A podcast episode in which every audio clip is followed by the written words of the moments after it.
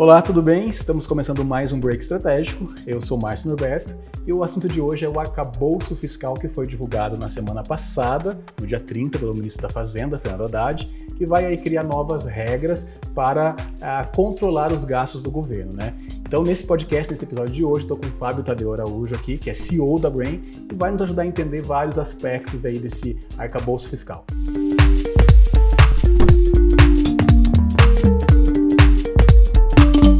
bem, Fábio? Tudo bem, Márcio. Bom falar com você e com todo mundo que acompanha aqui a Brain. Obrigado pela presença. Fábio, quais são as suas primeiras impressões em relação aí ao, a esse conjunto de regras que o governo divulgou na semana passada? É muito positivo, né?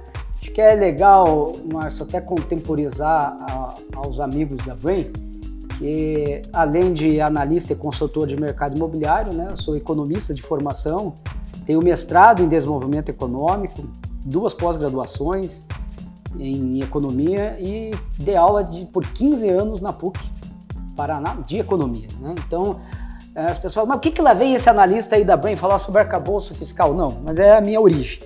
Então, até hoje a gente acompanha muito aqui dentro da Brain como é que o mercado, a macroeconomia impacta os nossos negócios. Então, eu acho que esse, essa introdução era importante.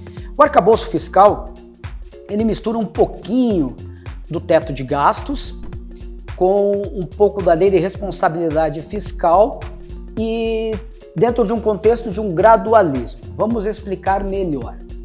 É, eu era um crítico, por exemplo, do teto fiscal. Por que, que eu não era favorável ao teto de gastos? Porque não funciona. Ele funciona quando as coisas estão bem, quando não estão bem não funciona. É mais ou menos dizer o seguinte, família, você só pode gastar o dinheiro que você ganha. Ok. E se seu filho se acidentar? Você se endivida. Em empresa, você só pode gastar o que você tem. E se eu quiser crescer como empresa? Vou tomar dívida. E se eu passar por uma pandemia, como é que eu faço? Endivido.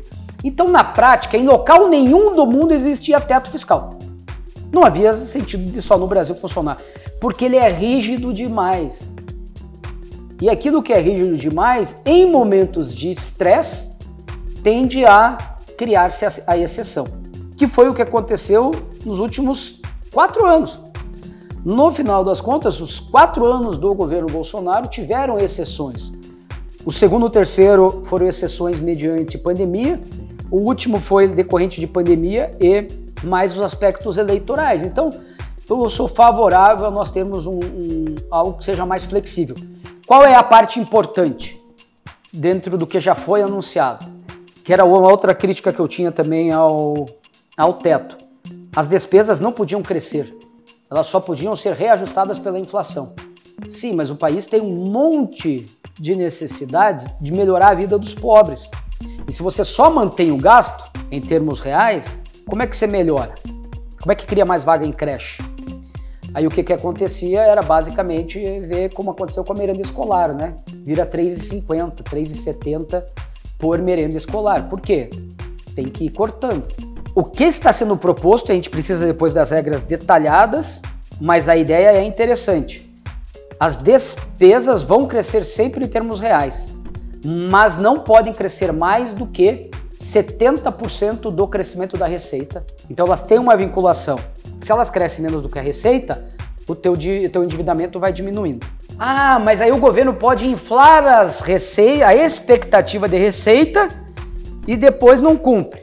Isso existiu desde o início da, lei de responsabilidade fiscal aprovada em 2000, que dizia o seguinte: nós temos que controlar as despesas, só que aí o governo jogava, uma, o Congresso jogava uma expectativa de receita maior e o governo tinha que fazer contingenciamento o tempo inteiro. Agora eles colocaram que os 70% é equivalente às, ao crescimento das receitas reais do ano anterior.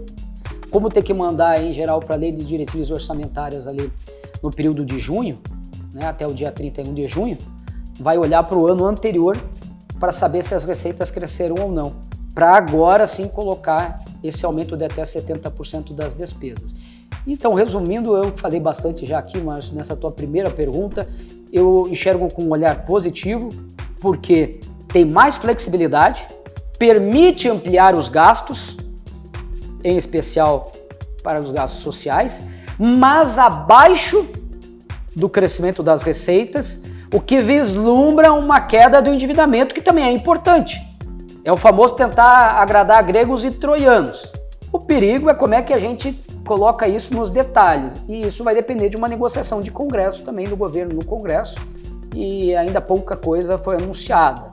Mas os primeiros vislumbres são positivos. Talvez o mais significativo seja pegar o Trabuco, presidente do Conselho de Administração do Bradesco, que disse que entende como muito positivo. É, ou seja, muitas pessoas muito importantes do mercado estão entendendo dessa maneira. A tua resposta tem várias nuances, né? Então eu queria pensar uma delas que você comenta é, da questão da educação e da, e da saúde, porque essas são despesas também que ficam é, de fora do, do arcabouço, né? Elas são. É, existem aí uma legislação própria para esses gastos, se não me engano, é a saúde em 18%, o máximo, e a educação em 15%. É isso mesmo? Veja, não é que elas ficam de fora, é que elas voltam a, a responder pela vinculação institucional, constitucional. Ah, são despesas já constitucionais, então. Constitucionais. Né? Então elas já existiam.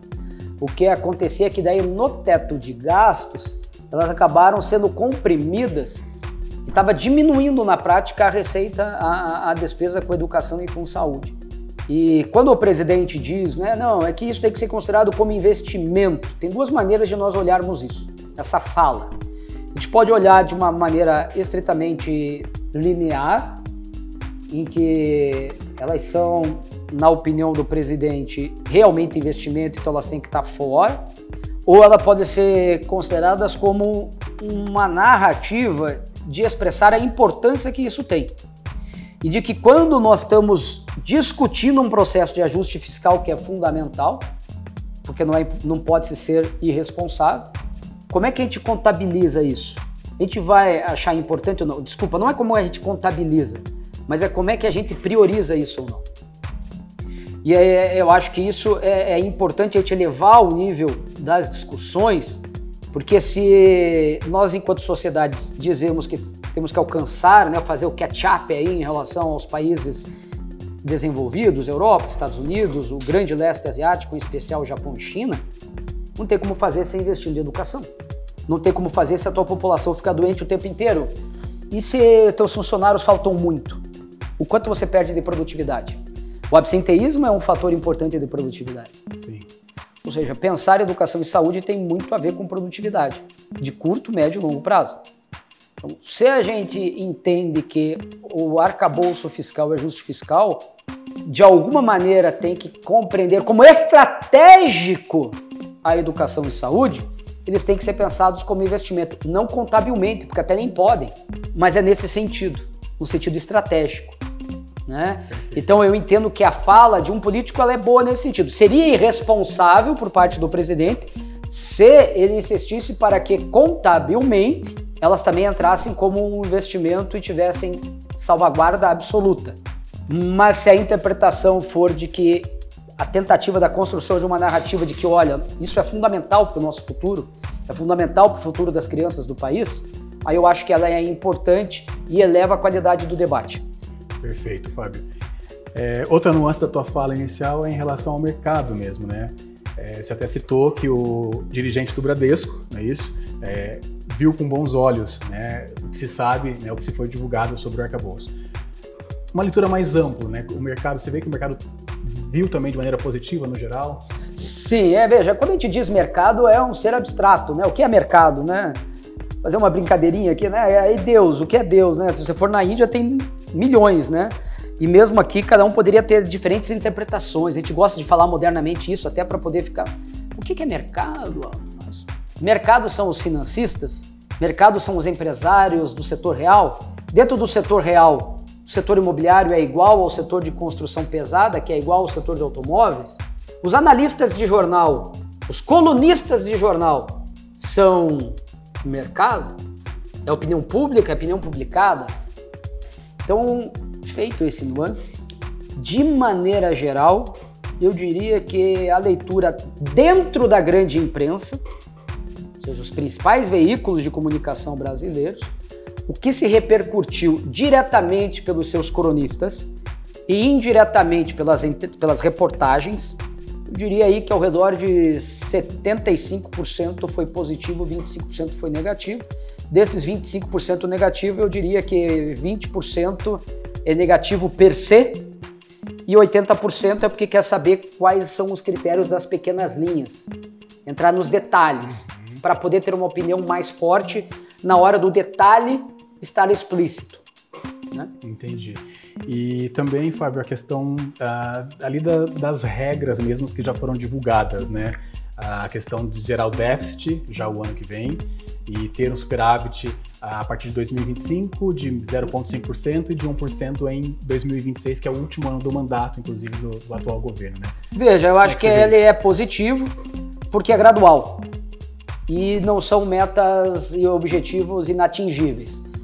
Se, pra, mas para isso acontecer, vamos ter que ter um detalhamento de onde virão as receitas extras, das quais tanto o presidente quanto o ministro da Fazenda têm dito constantemente que precisa colocar um monte de gente que está fora do orçamento dentro do orçamento, fazer pagar imposto. É porque né? até o ministro da Fazenda já sinalizou que não vai haver aumento de carga de, tributária, de, é diferente de não aumentar. Não, aumento de arrecadação vai, Márcio. Então, mas não a, vai ter a, aumento a, CP, de a CPMF não volta, oneração Diz que não, né? folha. né? Mas é que veja, isso está dizendo que não, mas é, pode estar tá tanto trabalhando pela queda da isenção que existem vários segmentos, quanto na tributação de setores que não estão sendo tributados. Perfeito.